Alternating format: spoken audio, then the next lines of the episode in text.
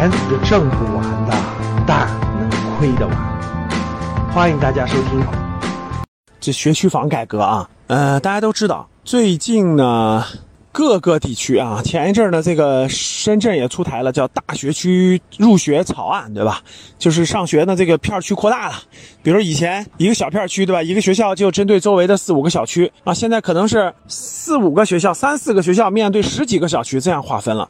包括最近的什么常州啊，前一阵的北京西城区啊，都测试了这种叫做大学区方案。其实呢，各位，这种学区房的调整是必然的。所谓的学区房，你只有买这个房子才能上这个学校的这种政策，其实与现在国家的重大政策发生了冲突了。已经，国家在鼓励生三胎，对吧？增加生育率，好吗？你你你，那我生完了，我买不起学区房呀，对吧？为啥买要买学区房呢？教育资源不公平啊，对吧？那教育资源不公平了，那我干嘛还要生呢？所以说，所有阻碍人口出生率的这个。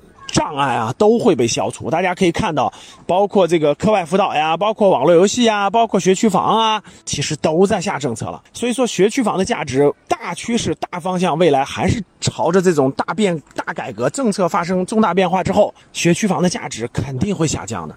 所以这一点大家一定要引起重视，特别是前一阵儿我在我们高级班答疑上，我就反复提醒过学员了，我说我不建议大家多花大几十万、上百万去买那学区房，有那钱还不如投在孩子教育身上呢，是吧？所以。说呢，现在呢，这个大学区政策一出呢，你家孩子买这个房子不一定上这个学校啊，啊，有可能是 A、B、C 三个学校划分啊，所以这个学区房的价值它自然就下降了。所以站在我们投资的角度啊，各位，我好几年前就提醒过大家了，不要随便买学区房啊，学区房的价值会随着政策的一个变化而发生重大变化。所以各位再往回拉一拉，大家可以看到，现在各地推出的大学区政策，其实都跟着这种教育的公平，对吧？生活的公平。这个有密切的关系，我们还是要看清大势，看懂大势，才能在资产布局上，才能在很多关系到这种我们自身的发展上，才有才有这个正确的选择。我们在在大势上，各位国家这些政策都是正确的，都是对的。它为了更更广泛的公平啊，为了社会的更和谐，对吧？为了社会的长治久安、长远发展，这都是大大趋势，这都是大趋势啊。所以各位，今天我们聊了聊这个大学区的概念。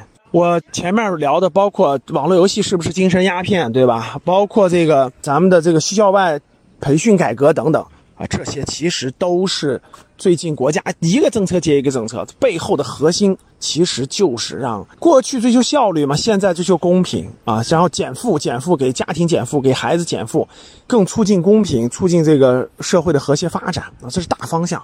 理解了大方向，你的资产配置才会走上正道。当你看到我所看到的世界，你将重新认识整个世界。今天的节目就到这里吧。如果你想系统学习财商知识，提升自己的理财能力，领取免费学习的课件，请添加班主任。我们下期见。